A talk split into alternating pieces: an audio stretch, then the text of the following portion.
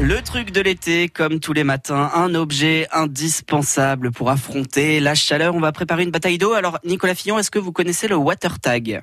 Non, pas du tout. Vous connaissez le laser game? Oui, je connais. Eh bien, c'est le même principe, mais avec de l'eau. Ok, il faut C'est se très toucher simple. avec des bombes à eau, quoi. Voilà. Euh, Alors, pas tout à fait. En fait, vous, vous portez un gilet. Comme un gilet de laser game. Ouais. Il y a des trous dedans. C'est ce qui va permettre de faire rentrer l'eau dans votre gilet.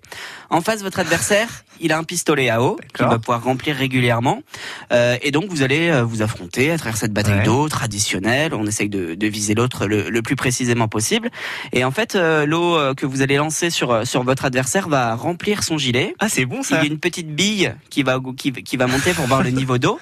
Et une fois que la bille arrive au maximum, que la jauge est remplie, eh bien, toute l'eau qu'il y avait dans votre gilet va vous exploser, Exploser à la, figure. C'est bon Voilà. ça, on se transforme en bibendum euh, et puis après, plouf. Exactement. Pour, euh, pour montrer que vous avez bien perdu cette, euh, cette partie de bataille d'eau. Parce que c'est vrai, on fait, on fait souvent des batailles d'eau, mais, mais on ne sait jamais qui gagne vraiment. On essaye de juger comme Ouais, ça au plus ça. mouillé des cheveux, etc. Mais ça veut rien dire. Ce qu'il faut bien viser.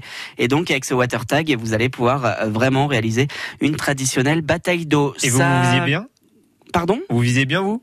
Oui, très bien. je, vous- je vous invite d'ailleurs à aller, tester. à aller regarder la, la vidéo sur la page Facebook de, de France Bleu Auxerre ce matin. Nicolas était euh, arrosé euh, de, de bon matin.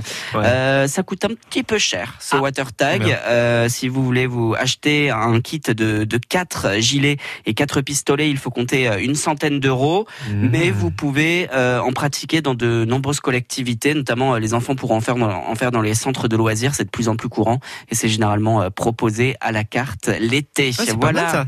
Le truc de l'été, c'est à retrouver sur francebleu.fr, évidemment, à 6h22. Je vous remercie de juger mon travail. C'est très sympa, mais ce n'est pas votre rôle.